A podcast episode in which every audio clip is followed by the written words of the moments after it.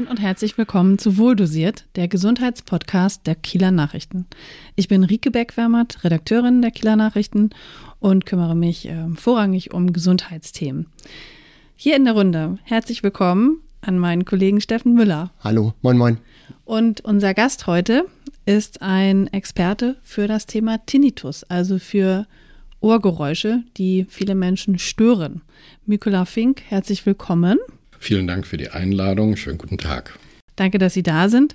Herr Fink ist leitender Psychologe der Schönklinik in Bad Bramstedt und ähm, kümmert sich seit 30 Jahren um das Thema Tinnitus. Gut 30 Jahre, genau 29 habe ich vorher falsch gesagt, aber hm.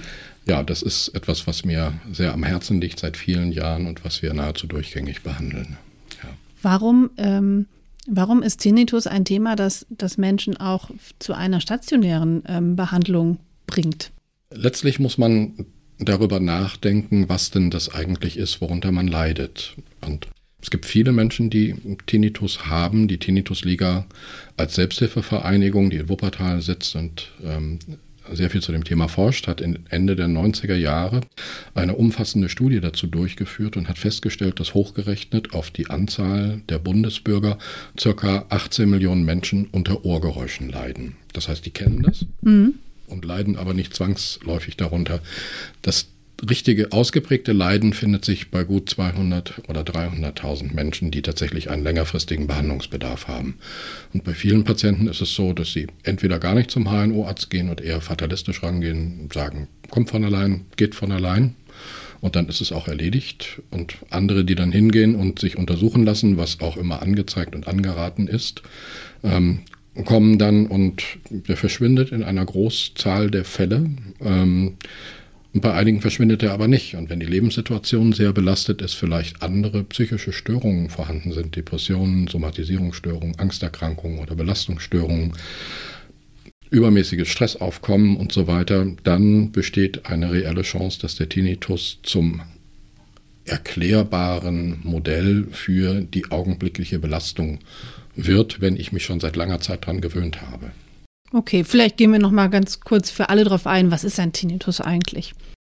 Ein Tinnitus ähm, kommt aus dem Lateinischen. Das Verb tinire heißt klingeln oder meint klingeln und es bedeutet, dass es jede Form von Ohrgeräuschen ist, die man selbst wahrnimmt. Und dabei unterscheidet man zwischen dem subjektiven Tinnitus, den nur der Betroffene selbst wahrnehmen kann, in einer unterschiedlichen ähm, Art von Tönen, zum Beispiel ein breitbasiges Wasserfallrauschen, aber auch einzelne Sinustöne, wie früher das Pausenzeichen oder eben im Vergleich dazu das Rauschen nach Sendeschluss, wenn kein Bild mehr vorhanden war. Da gibt es alles Mögliche. Es gibt aber auch den objektiven Tinnitus. Das sind Geräusche, die man von außen hören kann, wenn man zum Beispiel ein Stethoskop aufs Ohr aufhält. Mhm. Und dann äh, kann das zum Beispiel sein, dass die Muskelkette, die die Mittelohrknochen hält, also der Musculus tensor tympani oder der Musculus stapedius, solche kleinen ähm, Spasmen haben, also sich schnell zusammenzieht, wie man so manchmal ein Zucken unterm Auge hat. Ähm, und das ja. hört sich dann zum Beispiel an wie ein, ein Trommelschlag. Und ähm, das Geräusch hört man dann auch so. Oder es kann sein, dass es Gefäßmissbildungen gibt und dass dann so ein permanent variierendes Geräusch vorhanden ist, was sich so ein bisschen anhört wie die Korotkov-Geräusche, die man beim Blutdruckmessen hört. So ein Pulsieren dem Herzschlag angemessen mhm. und so weiter und so weiter. Da sind der Vielzahl der Erscheinungsmöglichkeiten keine Grenzen gesetzt. Gibt es also, denn da ein, ein, äh, ein Hauptgeräusch, ähm, eins, das am häufigsten auftaucht? Ist es eher ein, ein Rauschen, permanentes Rauschen oder, oder Klopfen? Also das Klopfen ist eher beim objektiven Tinnitus, das ist recht selten. Das ist häufig auch so selten, dass es manchmal auch von HNO-Ärzten sogar übersehen wird, weil die halt nicht mit dem Tinnitus, das ist halt etwas, was audiologisch ist ähm, und auf der Hörbahn liegt und nicht tatsächlich als Mittelohrprozess stattfindet in der Paukenhöhle für die meisten. Das passiert ab und zu mal. Und ähm, bei den subjektiven äh, Tinnitusgeräuschen findet man häufig das Rauschen oder das Piepen. Und das ändert sich immer ein bisschen. Die Geräusche selber werden auch zeitweise bei Patienten als sehr variabel beschrieben. Ja. Wenn dann zusätzlich eine begleitende organische Erkrankung vorhanden ist, wie zum Beispiel der endolymphatische Hydrops. Ähm, das ist ähm, eine Flüssigkeitsregulationsstörung im Innenohr, die insbesondere bei den beteiligten Gleichgewichtsorganen dann zu Ausfällen sorgt. Also Schwindel beispielsweise. Drehschwindelattacken, ja, ähnlich wie bei einer Innenohrentzündung, bei einer Otitis interna führt. Ähm, dann kann sich in der Zeit tatsächlich auch das Geräusch deutlich verändern. Bei Meniere-Patienten ist es häufig so, dass die einen tieftonalen Tinnitus haben, so wie ein Brummen, Motorbrummen oder sowas in der Art. Und das verändert sich aber wieder, wenn das, äh, wenn das Häutchen, was da eingerissen ist und diese unterschiedlich salzig aufgeladenen Flüssigkeiten ähm, trennt, wieder zusammengewachsen ist und die Prozesse im Innenohr sich wieder normalisiert haben. Also ich kann ja mal aus meiner eigenen äh, Erfahrung sagen, bei mir, ich habe, ich kenne sowas auch Ohrgeräusche. Bei mir hört sich das eher wie so ein silbriges ähm, Klingeln an. Tatsächlich ist es ein hoher Ton. Ja, das also. kenne ich, kenn ich von meinen Ohrgeräuschen auch. ähm, ähm, die klingen eher so wie früher bei den CRT-Monitoren, bei den klassischen alten Fernsehern, hinten der Zeilenoszillator. Wenn man dann, wenn der Fernseher lief, hinten mit dem Ohr ranging, dann hörte man so ein ganz helles Summen. Ja. Mhm. Und das ist so ein Geräusch, was ich selber seit den 80er Jahren kenne. Erzählen Sie doch mal, also wie, wie kommt es, dass Sie selbst auch Ohrgeräusche haben? Das ist im Rahmen eines Unfalls bei der Bundeswehr passiert. Da hat sich ein Schuss gelöst von äh, einem Gewehr eines Nachbarn und ähm, ob der rumgespielt hat oder so, egal.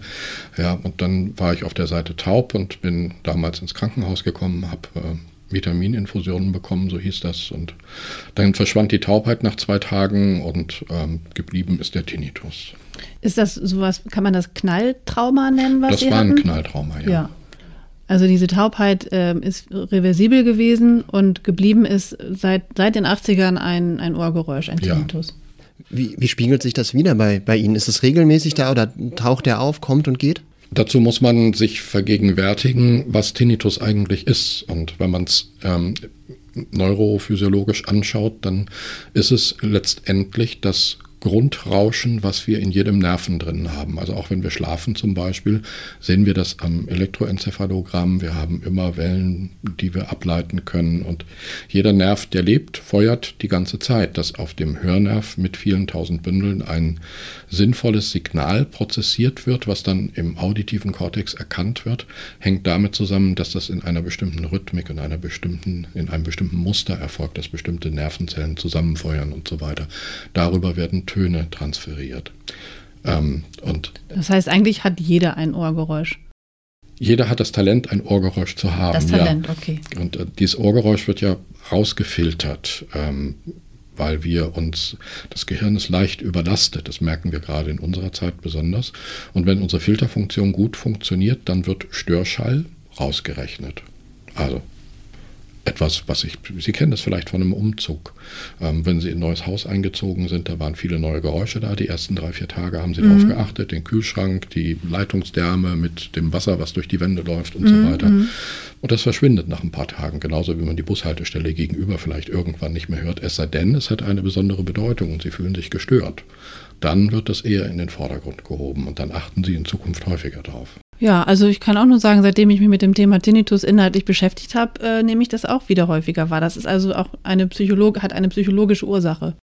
Ja, es hängt mit der Bedeutungszuschreibung mhm. zusammen. Mhm. Ja, manchmal ist es auch einfach so, und das waren so zwei Erfahrungen, die ich persönlich gemacht habe, dass das Leben einfach kapeister ging.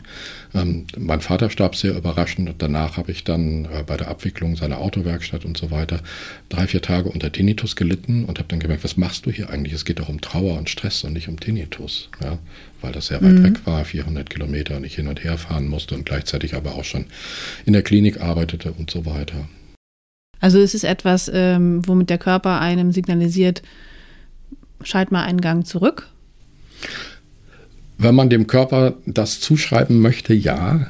Ähm, in der Regel ist es einfach so, dass wir so überstresst sind, dass die Filterfunktion nicht mehr richtig mhm. reguliert werden kann. Unser Nervensystem ist so ausgelegt, dass wir in zwei Richtungen arbeiten. Auf der einen Seite Energiegewinnung, Pause, Abtrag von bei der Jagd produzierten Stoffwechselmetaboliten. Das ist im autonomen Nervensystem ähm, der, nee, der parasympathische Ast, ja, der mit Einlagerung von Zucker und so weiter zu tun hat. Und da werten wir dann die Jagd aus, können in dieser Zeit tatsächlich auch besser rechnen und nachdenken.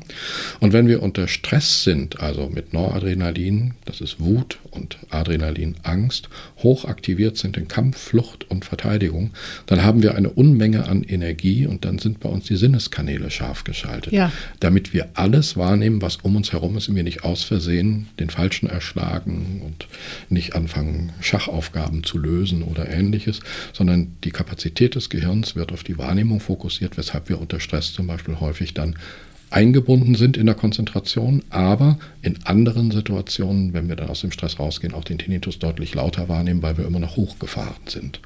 Okay. Sondern diese Filter, die darüber entscheiden, was wir unter Stress wahrnehmen und was nicht und was äh, rausgerechnet wird und was nicht rausgerechnet wird und was auch in der Stille dann oder in der Ruhe wieder rausgerechnet wird, diese Filter können nicht reguliert werden, wenn wir dauerhaft überstresst sind dauerhaft hoch angespannt sind. Und deshalb bezieht sich ein Großteil der Psychotherapie halt auch darauf, Stressmanagement zu lernen, ähm, darüber hinaus wieder in die Bewegung zu kommen, um wirklich auch diese hoch anspannenden Hormone abzubauen. abzubauen. Ja. Mhm. Also das heißt, es wird dann nicht, wenn ich mal zwei Stunden Stress habe, heißt das nicht, dass ich sofort einen, einen Tinnitus bekomme, sondern das baut sich auf über mehrere Tage dann. Das kann sich über ganz, Wochen, Monate, ganz ja, Jahre. auch über Jahre hinweg. Also das, äh, man muss jetzt keine Angst haben, einen Tinnitus zu bekommen, um Himmels Willen. Ähm, äh, erstens gibt es gute Hilfe und zweitens verschwindet er auch wieder ähm, und ich nehme ihn selten wahr. Man kann das vielleicht vergleichen mit dem Gefühl im rechten Fuß. Sie können das Empfinden im rechten Fuß immer spüren, ja, können Sie hinfühlen und dann ist es da. Und es ist aber nur dann relevant, wenn es irgendeine Bedeutung hat. Das heißt, wenn Sie neue Schuhe haben oder sich verletzt haben. Oder, oder wie jetzt, wenn Sie es ansprechen, weil man kribbelt der Fuß. Ja, es ist tatsächlich so. Ja, ja wenn Sie darüber einen Podcast machen zum Beispiel. Mhm, mhm. ja. Und ähm, das kann aber auch ganz wieder verschwinden. Also da kann man vertrauen, dass es da entsprechende Hilfe gibt. Und es muss jetzt keinen Anlass bestehen, mit Ängsten auf etwas zu reagieren. Das würde im Gegenteil dazu führen, dass ähm, der Tinnitus wahrscheinlich wesentlich häufiger wahrgenommen wird. Das funktioniert übrigens nicht nur bei den vermeintlich belastenden Gefühlen wie Trauer, Ärger oder Angst, sondern auch bei guten Gefühlen. Also ich vor 27 Jahren zum ersten Mal gehört habe, dass ich Vater werde. Ähm, von dem Tag an habe ich Schwanger und Kinderwagen auf der Straße gesehen, die es vorher nicht gab. Da hätte ich Stein und Bein geschworen. Ja, ich glaube, dieses Phänomen, darüber hat gerade Bader-Meinhof-Phänomen heißt ja. das tatsächlich, genau. Ja. ja. Ähm, Hattest du der? Hatte ich, hatte ich letztens, letztens einmal erwähnt, genau, ja. Ähm, dass man wirklich. Das musst du kurz erklären. Äh, genau, also dass man tatsächlich, man, beispielsweise man kauft sich ein Auto und auf einmal ist überall an der Ecke fährt jeder dieses, dieses Auto. Und das heißt tatsächlich äh, Bader-Meinhof-Phänomen, äh, kommt von einem Amerikaner, dieser Begriff, der ähm, noch nie von, von der Bader-Meinhof-Bande äh, gehört hatte und auf einmal davon hörte, ähm, schon 30 Jahre her, und dann immer und immer wieder davon Geschichten. Ähm, Well, ähm, ja, ja. Also eine kurze, kurze Exkursion zum anderen, anderen genau. Thema. Genau. Ja. ja, aber das ist ganz wichtig auch für die Tinnitus-Therapie, um zu verstehen, wie das funktioniert. Eigentlich sind alle Reize, die uns umgeben, erstmal gleich wichtig. Ja, also wir, wir lernen auf bestimmte Dinge zu achten, seitdem wir Kind sind, lernen das auch später noch. Und genauso wie wir es gelernt haben, können wir es auch wieder verlernen. Also zum Beispiel höre ich von draußen irgendwie, höre ich Geklapper. Da ist irgendeine Baustelle wahrscheinlich, das habe ich so ganz am, am Rande wahrgenommen, aber dem habe ich jetzt keine große Beachtung geschenkt. Deswegen ist es eigentlich fast so, als wäre es nicht da. Und heute also man Abend, kann es ausblenden. Und sozusagen. heute Abend erinnern Sie es nicht mehr. Das ist auch ganz Aber wichtig. vielleicht doch, weil ich jetzt drüber gesprochen habe. Wenn es morgen wieder da ist, okay. Wenn es morgen weg ist, ist es ganz. Ja, genau. Ja. Gut. Ähm, Sie haben gesagt, man muss sich nicht sofort Sorgen machen, wenn man einmal einen Tinnitus hat. Aber wann sollte man sich Sorgen machen und zum Arzt gehen auch? Also Sorgen machen weiß ich, ich würde es einfach sinnvoll abdiagnostizieren lassen. Also was Normales ist zum Beispiel, dass wenn ich, heute heißt es ja Club, früher hieß das Disco, wenn ich da bin oder in lautes Konzert gehe oder so, dass hinterher die Ohren klingeln. Das ist sowas wie Muskelkater des Ohres. Das ist auch in Ordnung, das geht nach ein, zwei Tagen wieder weg. Wenn ich aber merke, dass der über Tage bleibt, dann würde ich einen HNO-Arzt aufsuchen, der macht die ganze Diagnostik und guckt, was angezeigt ist und dann ist aber auch in der Regel ist da nicht viel. Da sind dann Zufallsbefunde da, wie vielleicht hatten sie früher mal einen Hörsturz, vielleicht aber auch jetzt. Das kann man ja nicht unterscheiden, wenn man keine Vergleichsaudiogramme hat. Und auf der anderen Seite ist es so, dass eben ausgeschlossen wird, ähm, dass andere tiefergehende Krankheiten noch vorhanden sind, die aber auch nicht besonders häufig sind. Das heißt, ein Tinnitus zu haben, ist per se erstmal nicht zwangsläufig Angst auslösen, sondern ist erstmal etwas, was man lösen muss. So. Und wenn der HNO-Arzt dann sagt, okay, machen Sie dies, machen Sie das, dann ist auch okay. Und dann wäre es auch gut, möglichst schnell schnell zu versuchen, in eine Tinnitusberatung zu kommen. Die gibt es bei niedergelassenen Psychotherapeuten, bei speziellen Zentren und so weiter. Und sehr empfehlenswert an dieser Stelle, auch gerade hier für Kiel, ähm, ist die Selbsthilfegruppe ähm, der Deutschen Tinnitusliga, ähm, die einfach seit vielen Jahren die Menschen, die die betreiben und aufrechterhalten, Erfahrungen gesammelt haben. Und an der Stelle wäre tatsächlich zuerst, wenn man so eine Behandlungspyramide baut, immer erstmal Selbsthilfe angesagt, weil dort viele Informationen zusammenlaufen und viel Wissen aufgesammelt ist. Adressen findet man im Internet, Deutsche Tinnitusliga Wuppertal, DTL. Ähm, und da kriegt man dann auch die Adressen, wo diese Gruppen sich treffen, wie man die telefonisch erreichen kann und so weiter. Und man ist ganz schnell erstmal gut aufgehoben, weil es ja doch lange Zeit dauert, bis man bei einem Psychotherapeuten im Niedergelassenen zum Beispiel einen Kontakt kriegt oder unter Umständen auch dauert, bis man einen psychiatrischen Termin kriegt. Wann ist denn, ähm, also wann weiß jemand, ich ich sollte mit meinem Tinnitus ähm, psychologische Hilfe in Anspruch nehmen und wann ist es, also wo unterscheiden Sie, ob das etwas psychologisch zu behandelndes ist oder etwas, ähm, was von einem Mediziner ähm, in der Akutphase, gehört. das heißt dann, wenn er relativ frisch ist, dann muss man zum HNO-Arzt gehen. Mhm. Also tatsächlich auch den Ausschluss anderer oder ernsterer Erkrankungen ähm, Tinnitus ist ja nun ein Symptom und vielleicht zeigt das aber nur vielleicht eine tiefergehende Erkrankung an. Ähm, in den meisten Fällen ist es das aber tatsächlich nicht. Und wenn diese Akutphase vorbei ist, nach sechs bis zwölf Wochen, da wird immer wieder darüber diskutiert, ähm, wie lange man denn eigentlich eine Akutphase bezeichnen kann, dann wäre es gut, relativ zügig zu versuchen, wenn ich denn drunter leide oder wenn ich mich gestört fühle ähm, oder vielleicht auch Angst davor habe, dass es schlimmer wird, ähm, mir zielgerichtet Hilfe zu holen. Dann, wenn er chronifiziert, also wenn ja. er sich festfrisst. Ähm, das passiert dann, wenn ich dem Tinnitus vielleicht auch ohne es zu wollen, eine Bedeutung beigemessen habe, ähm, so dass der für mich relevant wird, so wie für mich die Kinderwagen, die ich früher gesehen ja, habe. Ja. ja. Dann würde ich ihn häufiger wahrnehmen und dann ist in der Regel auch das Beeinträchtigungserleben lauter und deutlicher ausgeprägt. Ähm, das Gemeine, das ist ja so etwas wie ein konditionierter Betriebsunfall. Das Gemeine dabei ist, dass unser Hörsystem das Alarmsystem ist, was auch im Schlaf arbeitet. Sonst würden wir auf akustisch gesteuerte Wecker nicht ansprechen. Ja. Mhm, mhm. ähm, und wer nachts beim Knacken eines Zweiges nicht, nicht wach wurde früher, als wir noch in der Höhle oder auf Bäumen geschlafen haben, der war halt sehr schnell sehr tot und sehr aufgegessen und der hat keine Nachkommen mehr gezeugt und von dem stammen wir nicht ab. Und insofern sind wir schon das Ergebnis einer gezielten Selektion und an dieser Stelle anfällig. Wobei das eine ausgesprochene Stärke ist, denn wir lernen, was wichtig ist und wir lernen, wie wir damit umgehen. Sonst wären wir wenig veränderungsfähig und würden vielleicht immer noch in den Höhlen leben. Gut. Wie sieht denn ähm, eine Behandlung bei Ihnen in der Klinik aus? Wie gehen Sie mit den Patienten um? Was, äh, was führen Sie für Sie Gespräche? An? Also es gibt eine spezielle Tinnitus-Bewältigungsgruppe, ähm, in der über medizinische Dinge gesprochen wird, die die Patienten mitbringen und durchgeführt haben oder was sie auch nicht durchgeführt haben und ob das noch sinnvoll ist. Und dann geht es ähm, um das Verstehen dessen, was Tinnitus ist und wie ich ihn aufrecht erhalte. Also wie meine Bedeutungszuschreibung ist. Zum Beispiel der Tinnitus sorgt dafür, dass ich nicht gut hören kann, was in der Regel nicht so ist. Der Tinnitus sorgt dafür, dass ich nicht fröhlich sein kann, wo sich dann viele andere Ursachen finden.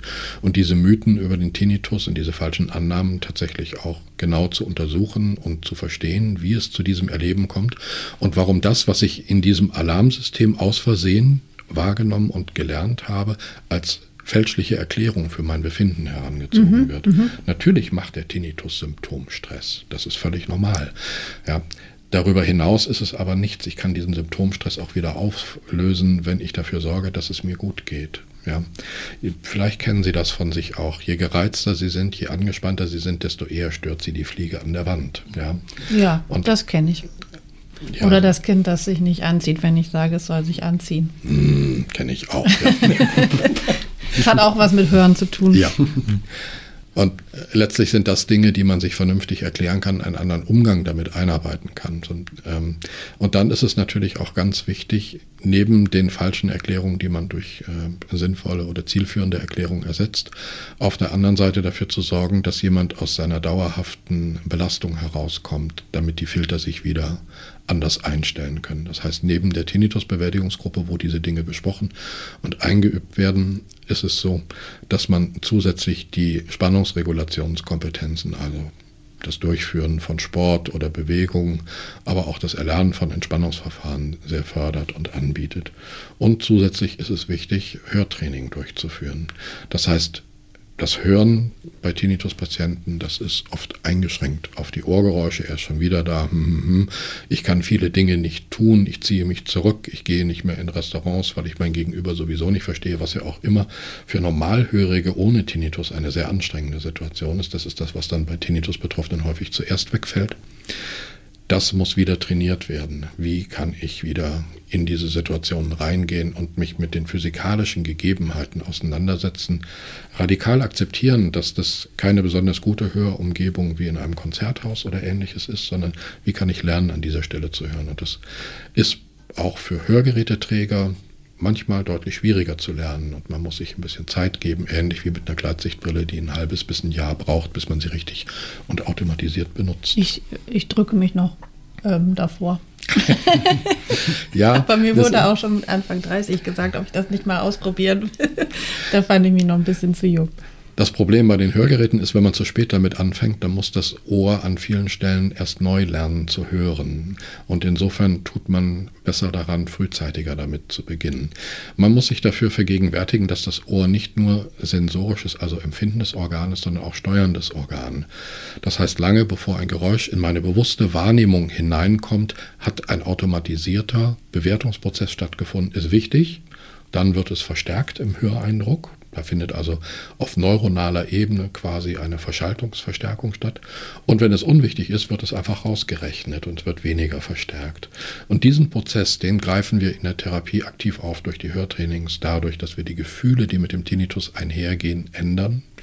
Ja, dass weniger Ärger da ist, dass er weniger Sündenbock ist. Äh, dass, dass man es mehr so als, als etwas ähm, annimmt, was da ist, aber was man versucht, gleichmüt, gleichmütiger zu betrachten? Ja, im besten Falle ist es gleichgültig. Ja. ja. Also es ja etwas, wäre ja etwas Meditatives, also dass man etwas wahrnimmt, aber es nicht bewertet. Achtsamkeit spielt tatsächlich auch eine mhm. große Rolle, ja, da bin ich ganz bei Ihnen. Das ist, glaube ich, auch ganz gut, weil wir haben viele Aufreger, ganz viel in unserer Welt lebt davon, dass Aufreger über irgendetwas gemacht werden, ja.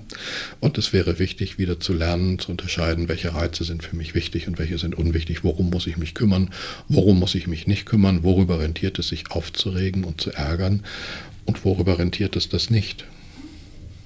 Ich glaube, das ist für jeden eine Herausforderung. Das kenne ja. ich auch. Mhm. Wie hoch ist denn bei Ihnen in der Klinik um und bei die Erfolgsquote? Also wie viele Patienten verlassen die wieder und haben keinen Tinnitus? Ich würde unterscheiden zwischen keinen Tinnitus haben und weniger darunter leiden. Ja, es gibt eine Reihe von Untersuchungen. Wir haben früher selbst auch solche Follow-up-Studien gemacht, aber in, der, in, den letzten Jahren äh, haben wir das nicht mehr durchgeführt. Und ähm, man muss sich überlegen, wo man das Erfolgskriterium ansetzt. Das ist so der eine Teil. Die Messverfahren gibt es. Die hat Professor Göbel entwickelt, ähm, den Tinnitus. Der hier auch schon zu Gast war wenn Sie den meinen, aus der, der Schmerzklinik. In nee, nee, das ist Ach so, einen anderen. Nein, Ach, das ja, ist gut. der Kopfschmerz genau. Göbel und Göbel. ich meine Professor Gerhard Göbel, der langjährig äh, Vorstand der, ähm, der Tinnitus-Liga mit war und der dort Gut, dann nehme ich alles zurück. Nee, es gibt das, auch einen das ist, ich, ich kenne den auch. Ja. Professor Göbel für Tinnitus. Ja.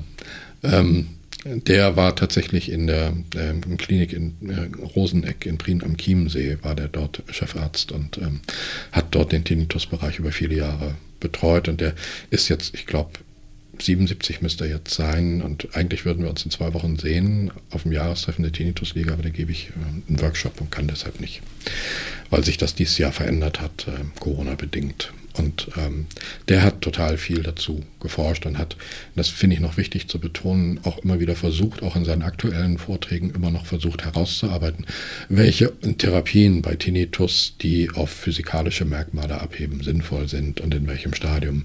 Also bei chronisch Tinnitus-Betroffenen macht es keinen Sinn, Infusionen zu geben. Es macht auch keinen Sinn, Sauerstoffduschen entweder in der Druckkammer oder durch andere ähm, Sauerstoffanreicherungsverfahren durchzuführen oder Laser-Ginkgo-Therapie zu machen. Also also mit dem Laser auf das Felsenbein zu zielen, wo die Schnecke und äh, die Erbse, äh, die, das Hörorgan drin sitzen. mit dem Ziel, dann dort zu einer Erwärmung zu führen. Das hat sich alles als wenig haltbar erwiesen. Da ist ähm, vor allen Dingen in den 80er und 90er Jahren ganz viel an Therapie angeboten worden, was häufig einfach auch die Verzweiflung und ähm, die, äh, die Schwierigkeit der Betroffenen darstellt, nach jedem Strohhalm zu greifen und mhm. dann eben auch Dinge zu finanzieren, die von den Kassen nicht bezahlt werden. Ja.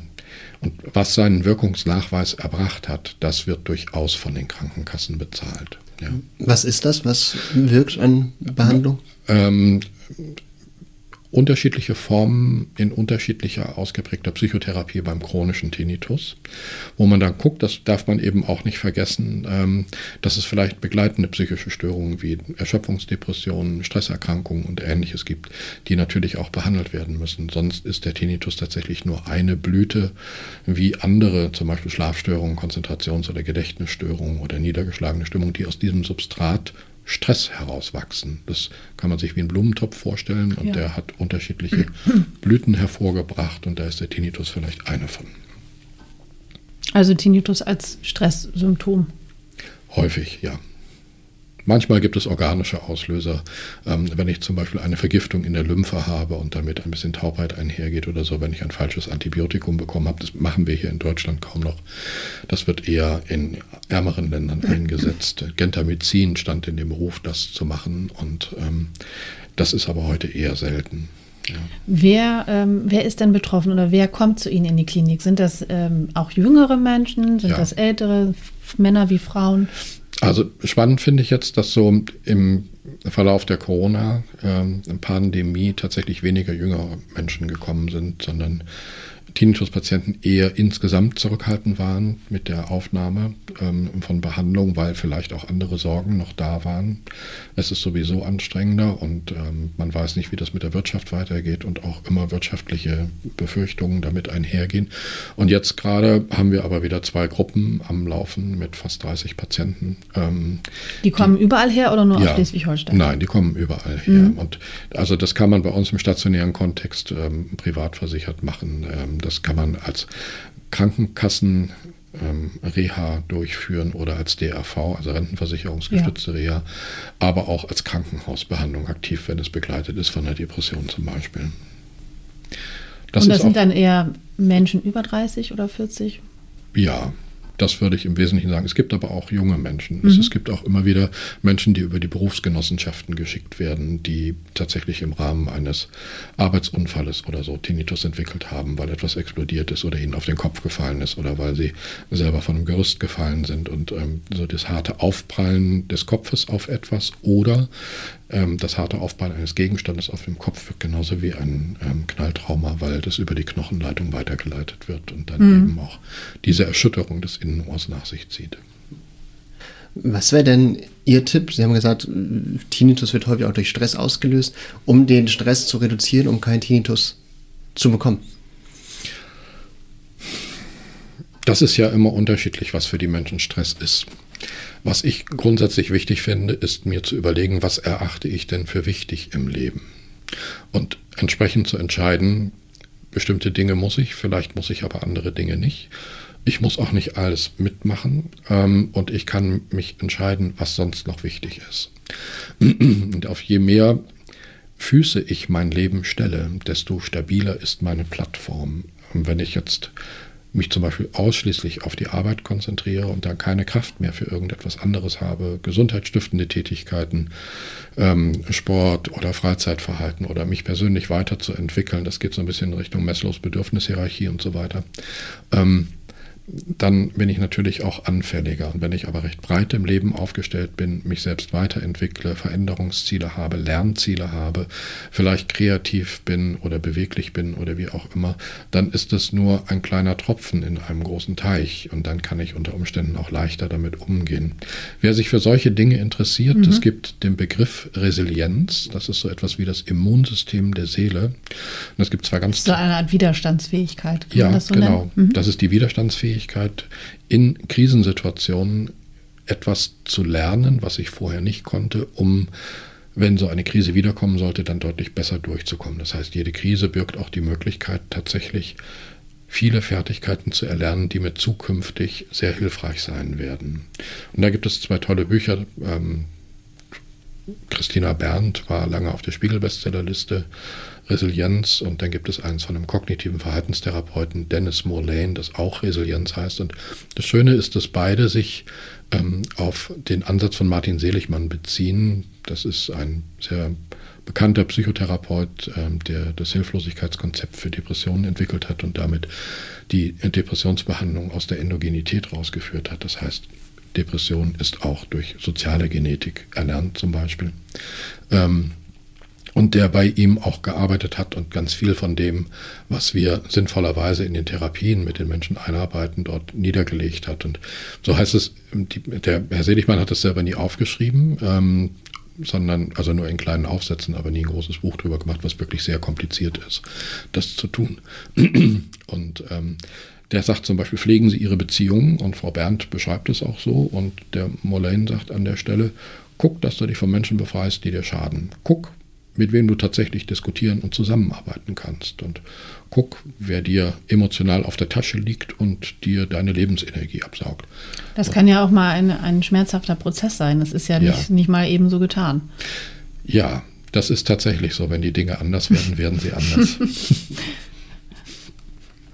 Das ist ja auch der Sinn des Ganzen. Ne? Letztlich ist es so, dass ähm, wenn wir solche Probleme nicht lösen, sondern viel Energie reinstecken müssen, um sie aufrechtzuerhalten, dann tut es einmal weh und auf einmal haben wir wesentlich mehr Energie als vorher, weil wir dieses alte Problem nicht mehr kontrollieren müssen. Mhm. Und das steht mir dann als Lebensenergie zur Verfügung für Neues, für Schönes, zum Ausprobieren und so weiter. Und diese, diese Haltung oder diese Bereitschaft, äh, sich vielleicht von ungünstigen, äh, ich nenne es mal Einflüssen oder Menschen ähm, zu trennen, das kann auch Tinnitus-Patienten oder überhaupt Menschen helfen, resilienter zu werden. Ja, und Platz zu haben, sich nicht mehr an Dingen abzuarbeiten, die man vielleicht nicht ändern kann mhm. oder eine andere Haltung dazu einzunehmen, so dass ich meine Lebensenergie damit nicht mehr verschwende. Okay. Okay. Das ist doch ein schönes Schlusswort. Das merken wir uns bitte keine Menschen vorschnell aus dem Leben streichen, aber gut überlegen, wen man noch braucht und wen vielleicht nicht. Ja.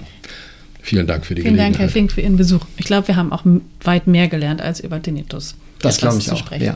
Vielen Dank. Tschüss. Gerne, Tschüss. danke.